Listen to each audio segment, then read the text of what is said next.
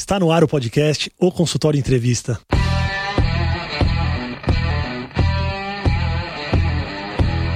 Bem-vindos, eu sou Daniel Kruglenski, médico, cirurgião do aparelho digestivo e vou entrevistar aqui especialistas em diversas áreas que vão nos ajudar a crescer na carreira, melhorar a conexão com os nossos pacientes e a se desenvolver na profissão.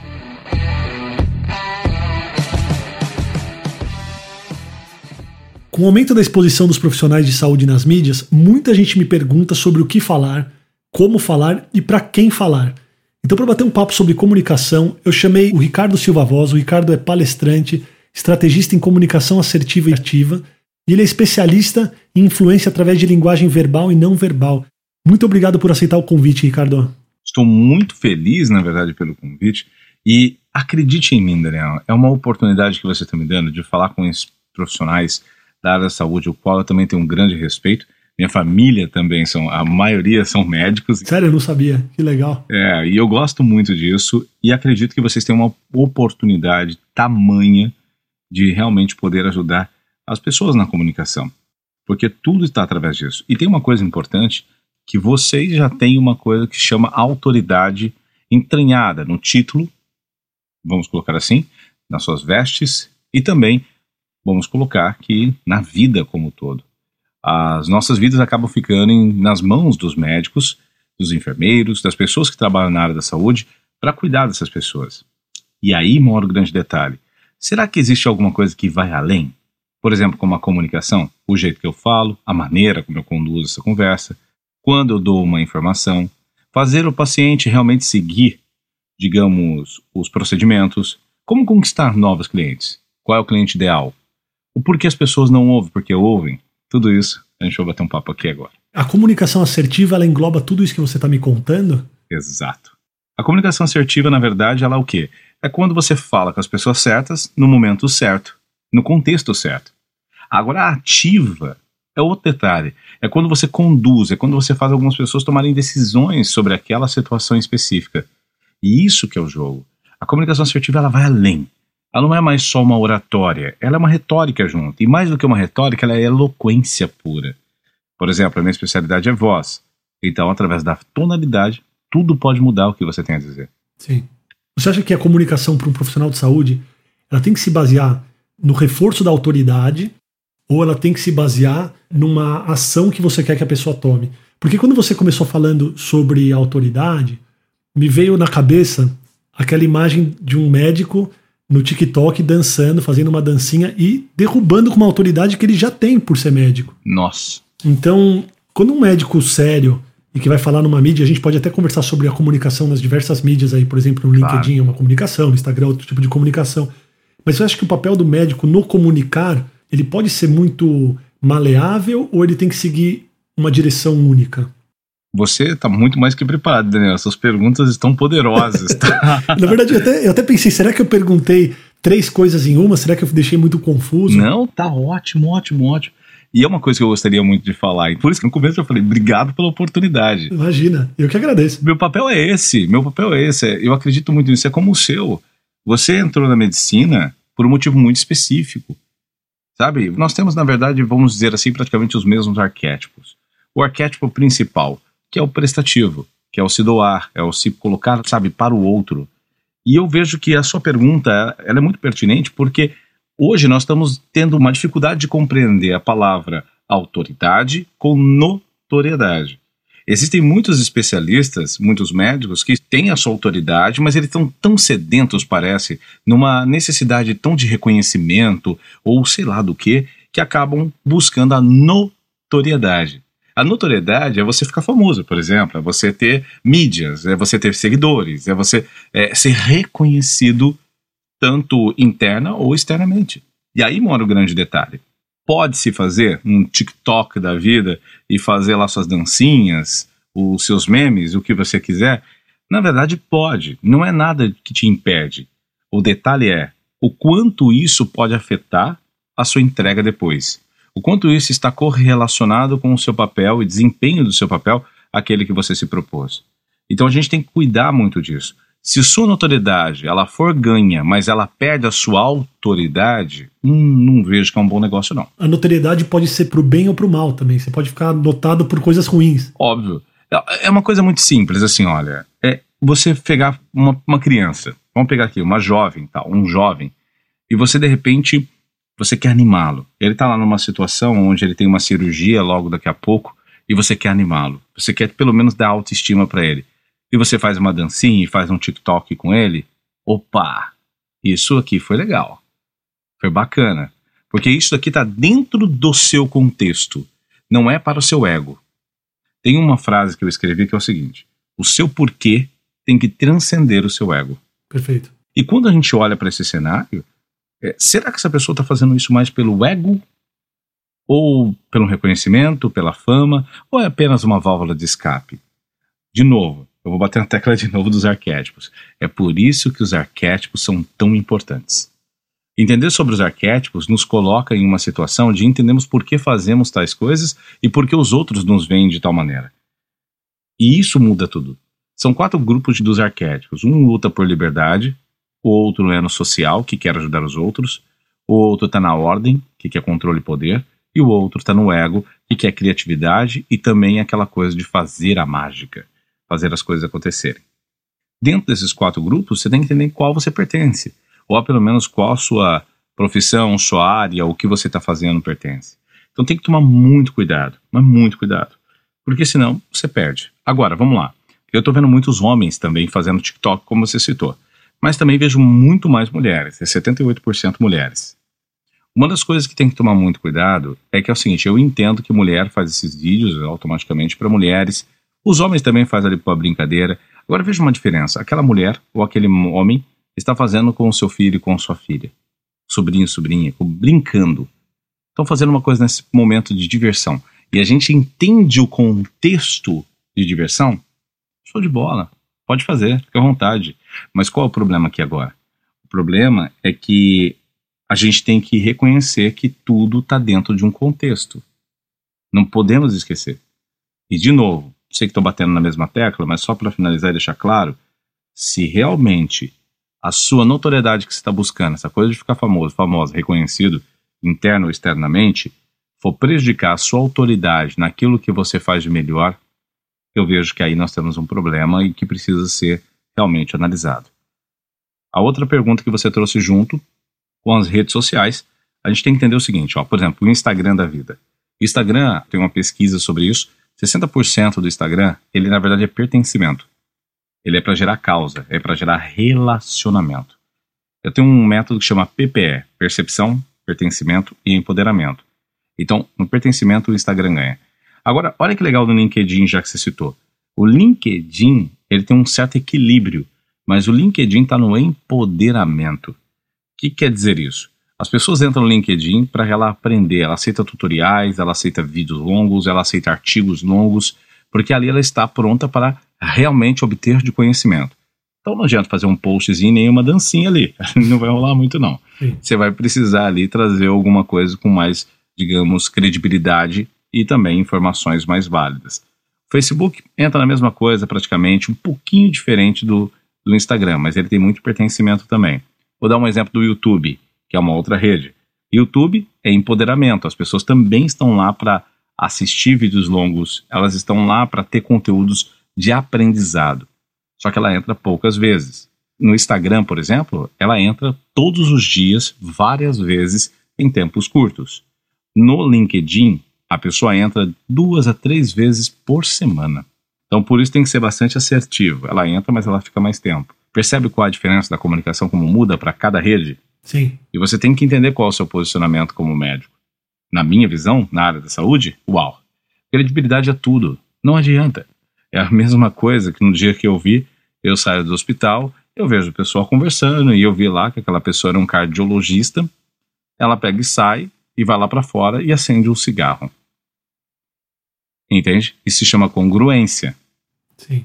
E esse é um detalhe. Mas o que tem a ver a vida dele com o profissionalismo dele? Aí é que está o grande detalhe. Nós somos assim. Nós somos julgadores natos. Nós somos analistas de percepções natas. Nós somos comparativistas, vamos colocar assim, sim, sim. em tudo que se faz. E a credibilidade vem muito assim. Então a gente tem que pensar nesse cenário, nessa congruência, ainda mais no mundo de hoje.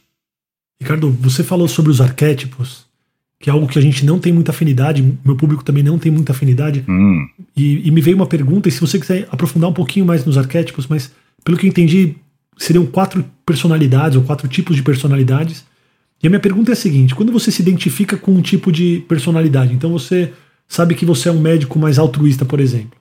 A sua comunicação, ela tem que ser fortalecida no arquétipo que você se identifica, ou você precisa tentar fortalecer aqueles que você não possui? uau. Primeiro, vamos analisar um ponto básico aqui.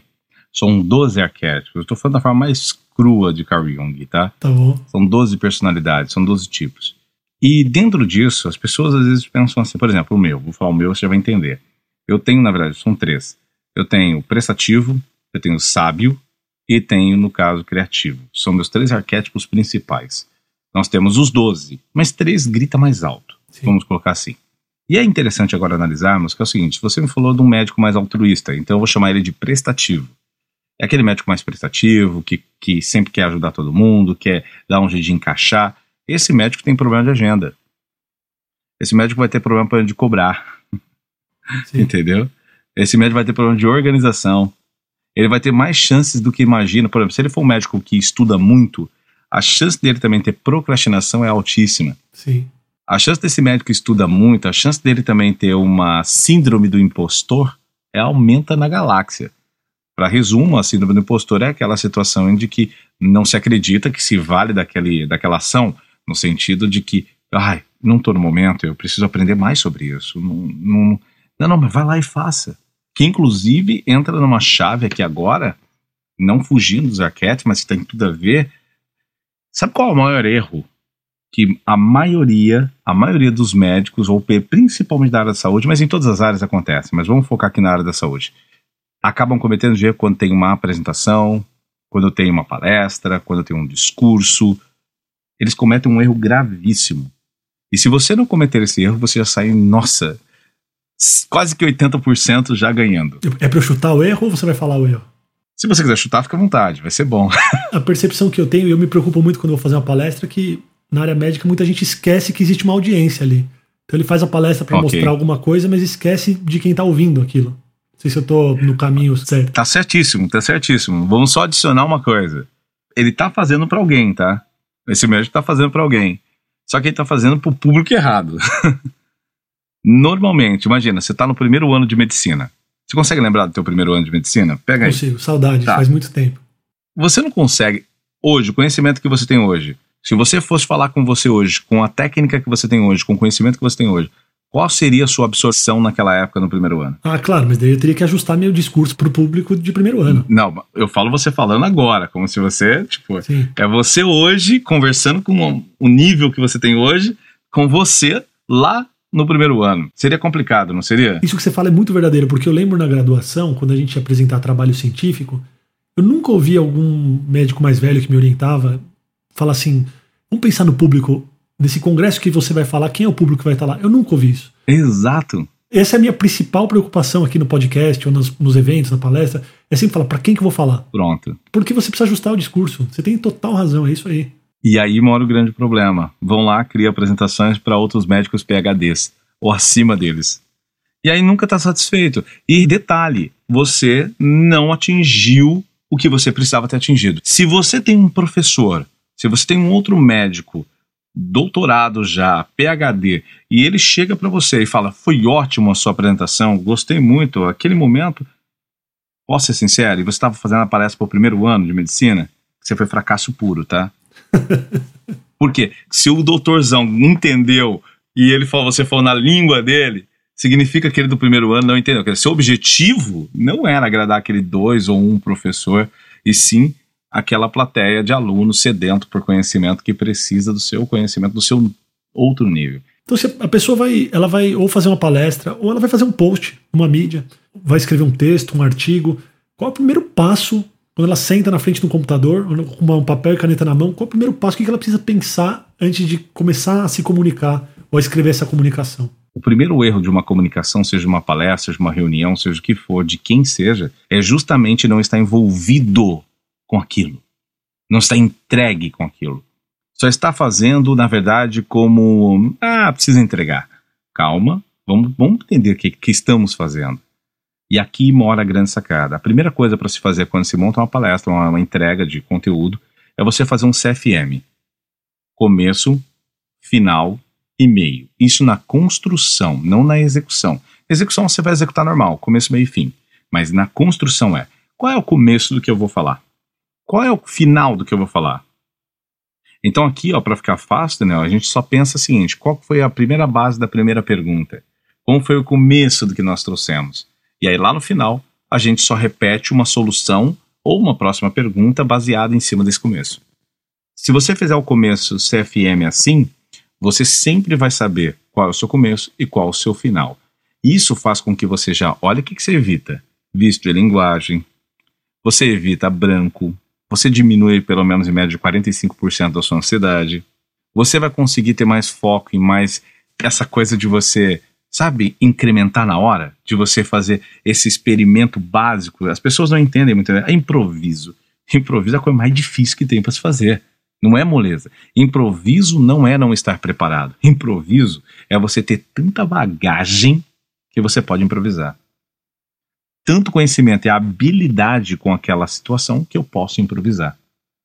E esse é o detalhe. Então, o meio é a ponte que liga o seu começo com o seu final. E no meio eu posso é, realmente adicionar uma história, eu posso colocar um outro incremento, uma coisa de percepção que eu tive na hora. Porque você sabe qual é o começo e qual é o final. Então você não fica tentando construir no seu cérebro o final. Isso não gera tanta ansiedade e você fica mais tranquilo. Porque você consegue falar com amigos, com pessoas próximas. Por que todo mundo fala, cara, fazer negócio na mesa do bar, né, no happy hour, é a melhor coisa que tem? Por que, que as pessoas falam de fazer negócios no happy hour? Ou no jantar, no almoço ou no café da manhã? porque eles tiraram uma coisa de evidência: a necessidade de que haja um script, um começo, um meio e um fim. Entendeu? Sim. E aí você não tem o nervosismo. Mas naturalmente nós fazemos começo, meio e fim. E eu quero chamar atenção para isso. E aí a primeira sacada é essa. Então escreva uma frase, uma palavra no começo e agora vai lá pro final. Dá a resposta dessa pergunta que você fez no final. É só você colocar a resposta. Ou colocar uma outra pergunta, inverter mas contanto que tenha a ver esse começo com esse final. Muitas vezes a gente tem que separar algumas coisas. Ah, isso daqui é para ensinar. Começo, meio e fim e um passo a passo. Não, não, isso daqui é só para trazer uma ideia. Sabe que brainstorm, sabe? Tipo, ah, vamos trazer uma ideia. Daqui a gente vai tirar alguma coisa. O outro é só uma informação. E o outro é apenas uma conversa aleatória. Viu as diferenças? Sim. A gente tem que entender em que momento nós estamos em que situação estamos. E aí entra uma coisa que eu queria chamar a atenção para falar com pacientes, que é uma maneira que eu acredito que, que é uma das coisas que mais me impactam na medicina, é a maneira como alguns têm tatos para falar com o paciente e outros não têm sensibilidade nenhuma. Ah, Ricardo, mas eu estou acostumado, é, é porque eu vejo isso o tempo todo, eu vivo isso o tempo todo. Chega uma hora que a gente fica neutro, né? E temos que ser muitas sim, vezes. Sim. Eu falo muito para minha mãe, eu falo, mãe, eu não poderia ter feito medicina porque não ia dar conta. Acho que isso ia dar conta. Não, eu não, não, eu me envolvo demais com a vida dos outros. Mas a gente se envolve também. É importante se envolver. É, aí tem que ter o discernimento para poder saber que, olha, você pode até aqui, né? Voltamos em instantes com bate-papo com Ricardo Silva Voz e eu queria deixar um recado para você que ainda não recebe os e-mails de O Consultório. Você vai se cadastrar em cresçameuconsultório.com, você vai receber um vídeo com as dicas para o crescimento de qualquer consultório e você vai receber o nosso mailing semanal, onde a gente avisa dos episódios do podcast, a gente vai avisar também as novidades do novo evento ou consultório para 2021. Então, não esquece de se cadastrar, é cresçameuconsultório.com. Agora vamos voltar para nossa conversa. Sobre o começo, final e meio, uma coisa que eu costumo fazer antes de escrever um texto, antes de escrever um post, é pensar realmente qual é o objetivo. E para quem é da área da saúde, o objetivo, eu vou citar alguns objetivos que me vêm à cabeça aqui. O objetivo do post é mostrar empatia para a pessoa que vai ler, o objetivo do post é mostrar autoridade, o objetivo do post é trazer uma informação, um conhecimento, o objetivo do post é vender alguma coisa, é chamar para uma consulta, é anunciar um evento, anunciar uma mudança no seu consultório. Quando você entende o objetivo do seu post, facilita muito a forma de escrever e o jeito de escrever. Então, se a gente puder também, junto com os arquétipos e com percepção, com PPE, falar um pouco sobre como a gente faz para engajar a pessoa, como fazer post ser um post que realmente tem engajamento e as pessoas se sintam. Eu acho que tá dentro do PPE isso, talvez, né? Como que você engaja a pessoa. Então vamos lá. Vamos falar um pouquinho sobre o PPE. Exato. Yeah, então vamos lá, que eu acredito que agora o bicho pega, porque vai fazer muito sentido, tá? O PPE significa ajustar a percepção de alguém e colocar na mente dela algo que seja por um instante, mas fazer ela parar de pensar no que ela estava pensando e começar a pensar naquilo que você trouxe. Por um instante que seja. Existe isso no curto prazo, no médio prazo e no longo prazo. Todos eles, tá? As três fases. Depois, no pertencimento, é você realmente pertencer à tribo dessa pessoa e essa pessoa pertencer à sua tribo, que é uma empatia verdadeira. No terceiro, nós temos empoderamento. Aí você dá o passo a passo como essa pessoa realiza alguma coisa. Isso muda todo o jogo. Agora vamos usar os arquétipos juntos com o PPE. Temos 12 arquétipos. São 12 personalidades. Lembrando que três se destacam mais em você. O detalhe é que você tem que buscar saber utilizar todos todos os arquétipos. Na verdade, você utiliza. A diferença é que você não consegue fazer isso sozinho agora, mas você faz por conta da mudança de ambiente, de uma situação em contexto. Então, isso modifica. Eu, por exemplo, quando eu tô com minhas filhas, recentemente eu caí da escada com a minha filha menorzinha de 11 meses. E até machuquei tudo, mas não aconteceu nada com ela. Na hora, aquele arquétipo que apareceu em mim era apenas do herói. É inconsciente. O herói apareceu. Eu só era o herói e pronto, acabou. Aí mora o grande jogo para você entender o quanto isso aparece. Tem momentos que, poxa, não, tem que tomar uma decisão. Não, aqui o governante aparece com muita força. Tem horas que eu tenho que brincar com a minha filha, com os amigos. O bobo da corte aparece. Então tem muito isso. Só que, será que eu posso habilitar isso quando eu necessito disso? Não só quando o ambiente e o contexto me molda para isso? Eu ter mais controle sobre a minha mente, sobre o que eu penso e faço? E aí o jogo muda. É claro que a maneira como eu falo de arquétipos é uma maneira um pouco mais simplória, tá bom? Por quê? Para que todos possam entender e ainda tem um adicional do meu método que eu coloquei tudo na mesma situação, né? Fiz, um, fiz uma salada ali. Mas às vezes é importante para a gente poder entender e, e usufruir, senão fica um negócio muito complexo. Exato. E aí eu vejo o seguinte: vamos lá. Você falou de criar conteúdo. Vamos vender para alguém. Primeira coisa que nós temos que entender: ajustar a percepção de alguém sempre tem que lembrar, nunca ajuste a percepção de alguém tentando falar que ela fez aquilo e principalmente de errado. Até coisas positivas, mas se tiver pressão social, não vai rolar. Exemplo para te dar. Eu chego no meu Instagram e falo assim: Isso aconteceu, de fato. Cheguei e falei assim: Você gosta da sua própria voz no WhatsApp? 90% das pessoas responderam que. Adivinha, Daniel? Que sim que não. Eu gosto da sua voz no WhatsApp, Ricardo. Obrigado. Obrigado. Mas assim, ó, tipo, as pessoas começaram a falar isso, entendeu? Não, não, não, não gosto. Eu, eu gosto, ah, admiro a minha voz, eu não tenho problema com isso, não sei o quê. Por que que falavam isso? É óbvio. Ela estava numa pressão social. Imagina se a amiga dela, aquela lá, ou aquele outro, aquele cara, ouvisse ou lesse falando que não, que eu, eu tenho isso. Então tem a pressão social aí. Aí eu fiz uma semana e meia depois a mesma pergunta, claro, não é a mesma, mas com adicional, que foi o seguinte: Você conhece alguém que não gosta da sua própria voz no WhatsApp? 90% das pessoas disseram que sim, que conhecia alguém que não gosta da própria voz, mas que aí tem um detalhe, que algumas escreveram, inclusive eu. Começamos a apurar, 16 pessoas que haviam, 16 pessoas que haviam escrito, não, inclusive eu também não gosto, conheço alguém, inclusive eu não gosto, 14 haviam escrito que sim na primeira, que gostava. Então o que, que a gente tem no ajustar a percepção? Não tente ajustar a percepção de alguém colocando a pessoa na fogueira. Não tente colocar ela numa situação assim, tipo, até embaraçosa, mesmo positiva. E isso, por exemplo, estou com o Daniel, um grupo de médicos, e eu começo a falar: não, ele é o melhor médico. Você não tem ideia, esse cara é incrível por mais que você queira receber aquele elogio, naquela circunstância, naquela situação, te coloca numa situação delicada, porque você também recebeu pressão social. Entendi. Então, é sempre colocar no alguém quando você for ajustar, e ajuste percepção é pergunta, vai ficar fácil. Existe um elemento, existe um processo, são várias coisas que tem. Por exemplo, ajuste percepção é visual. Sempre utilize, quando você quiser ajustar a percepção de alguém, um visual. Quando você faz isso, tudo muda. Por isso eu utilizei Instagram, eu usei palavras que você vai conseguir também visualizar ou trazer uma imagem que é familiar a você.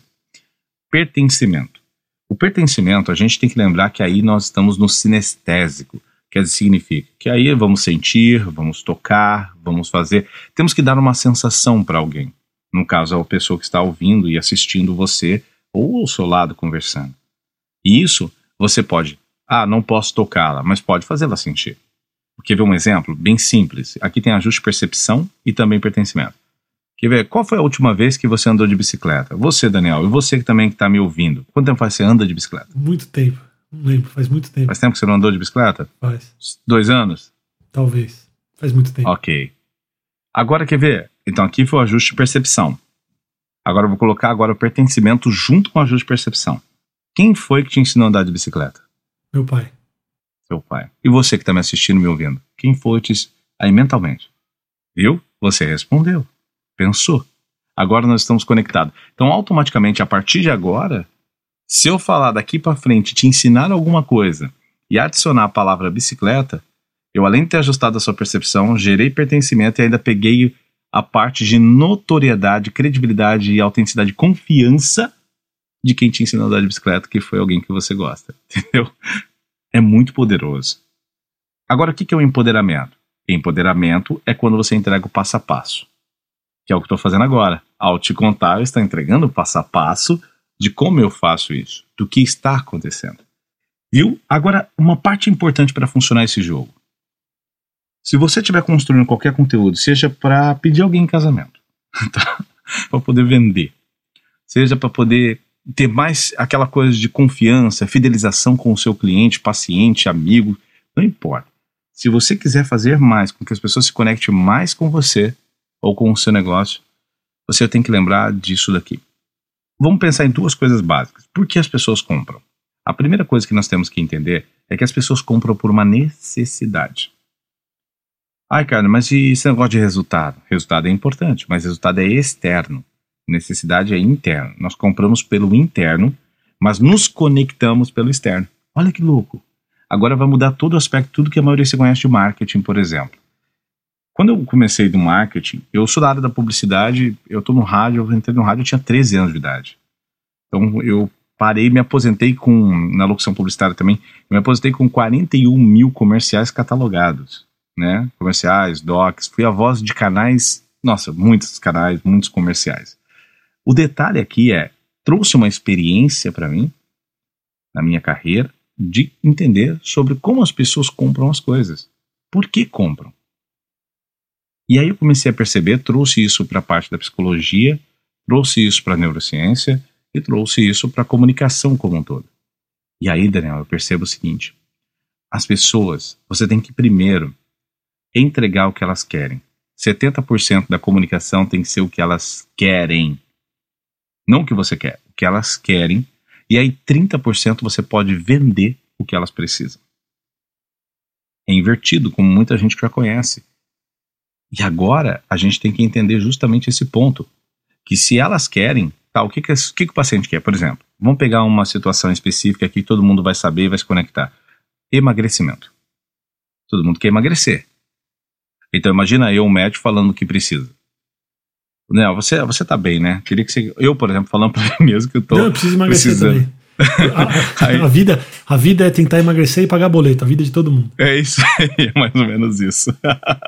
Aí eu chego e falo assim, Daniel, seguinte, olha, são tantos exercícios, você vai passar fome, pelo menos você vai ter a sensação de estar passando fome, mas você não vai estar, fica tranquilo, vai ter que tomar mais água, vai ter que fazer isso, vai ter que fazer aquilo, para de comer aquelas coisas que você gosta, que te dá prazer, que te tira do estresse, você vai ficar mais estressado, você vai ficar mais impaciente, a sua vida vai ficar uma droga. Mas, seguinte, entendeu?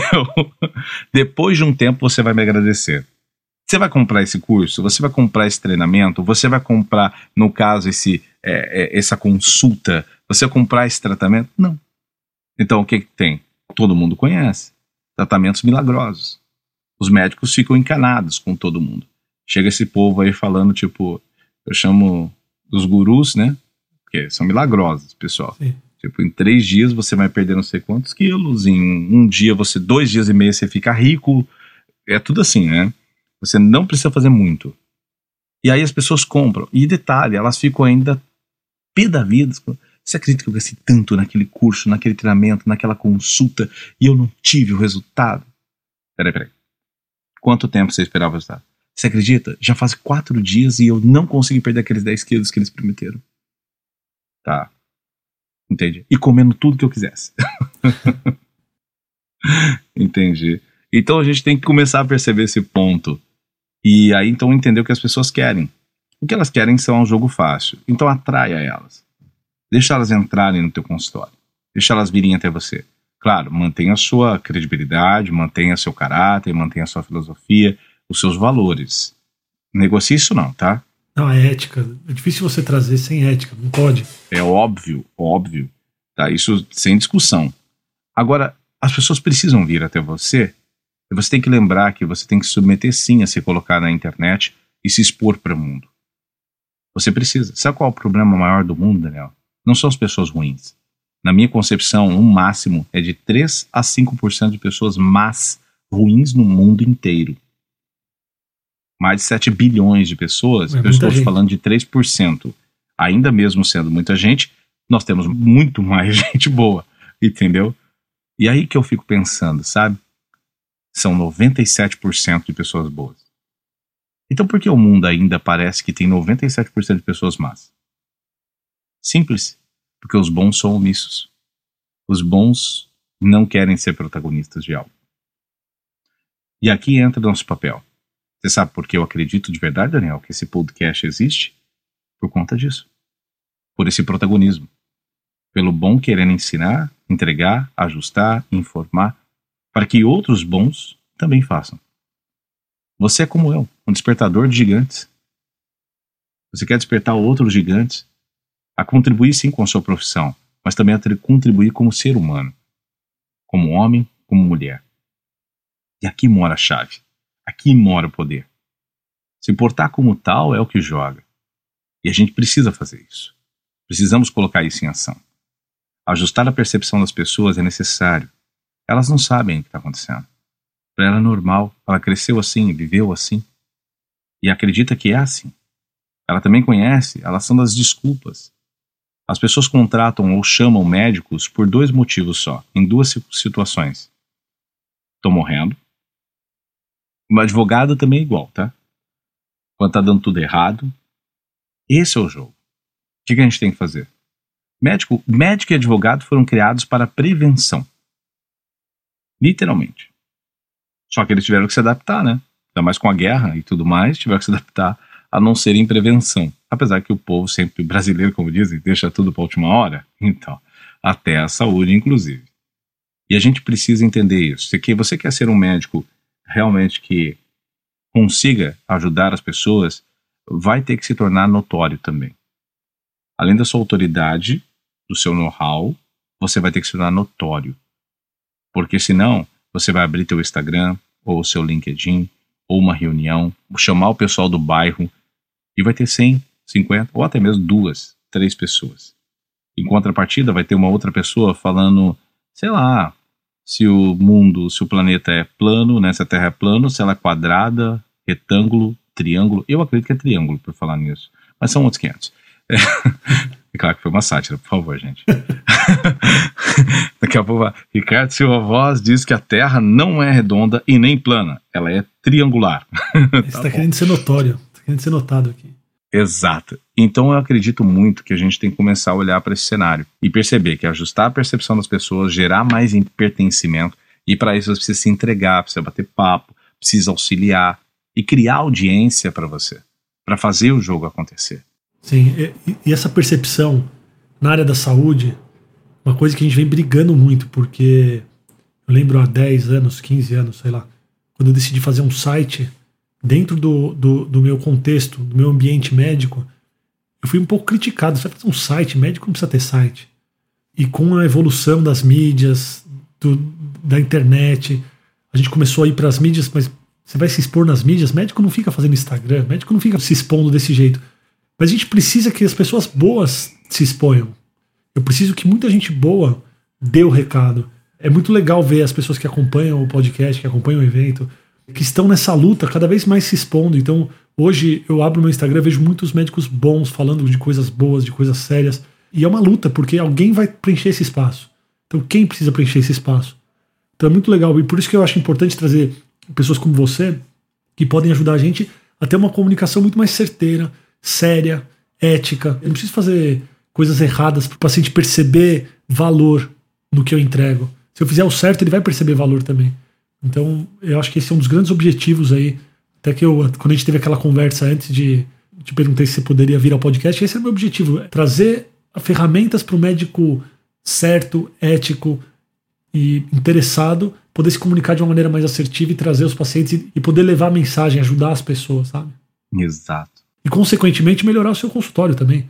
Que não está nada de errado, isso é nosso trabalho. E melhora muito, na verdade. Melhora muito.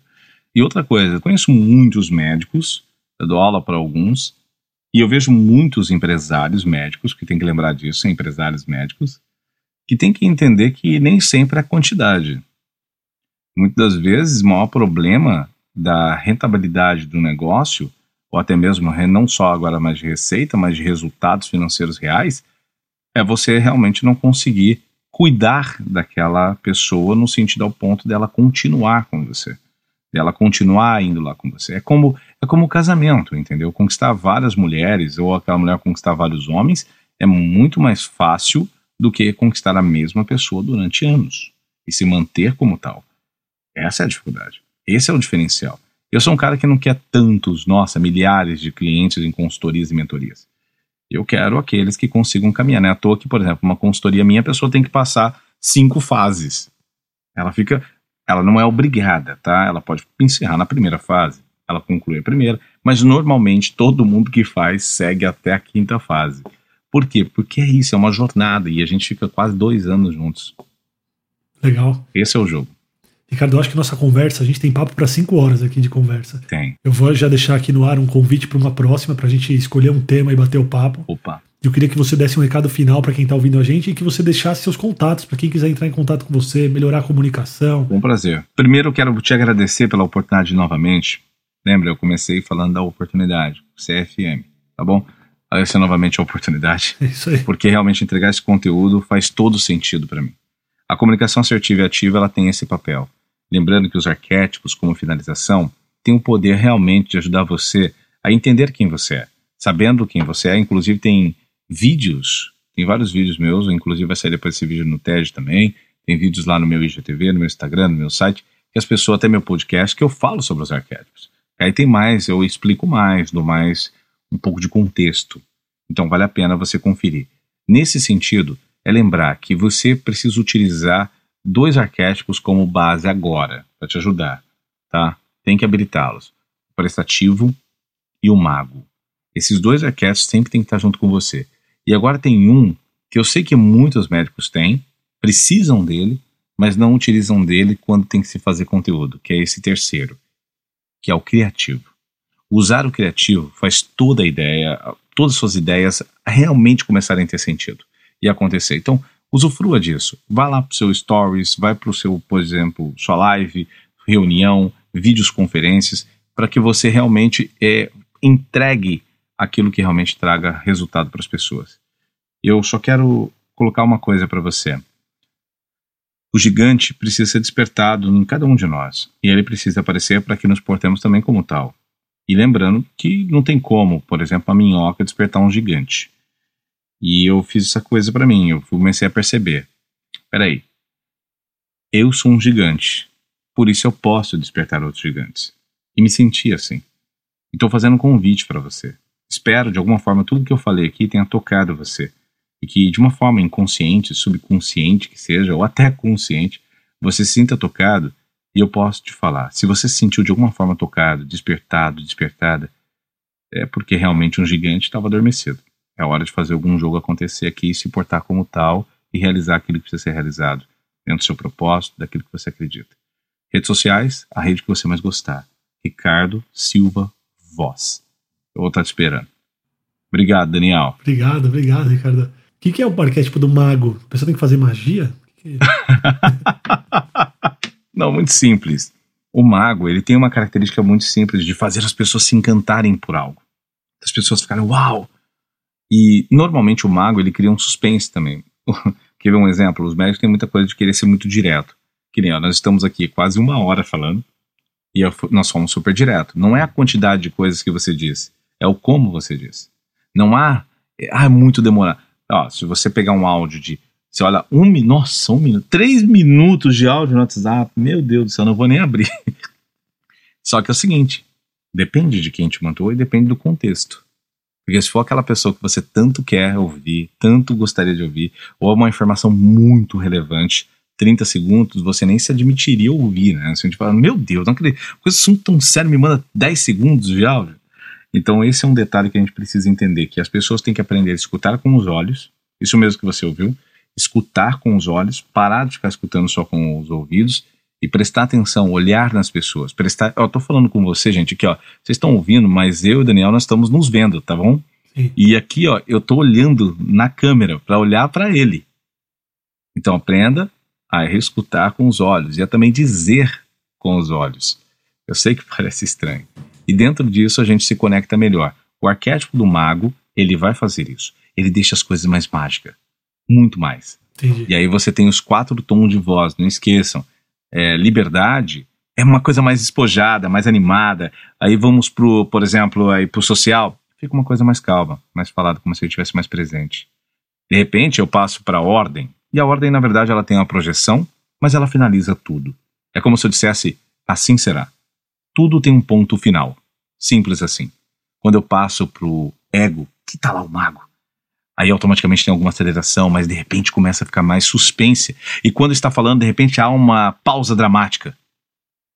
E pode não parecer. Mas você espera como nunca. Quais seriam as próximas palavras? E continua esperando.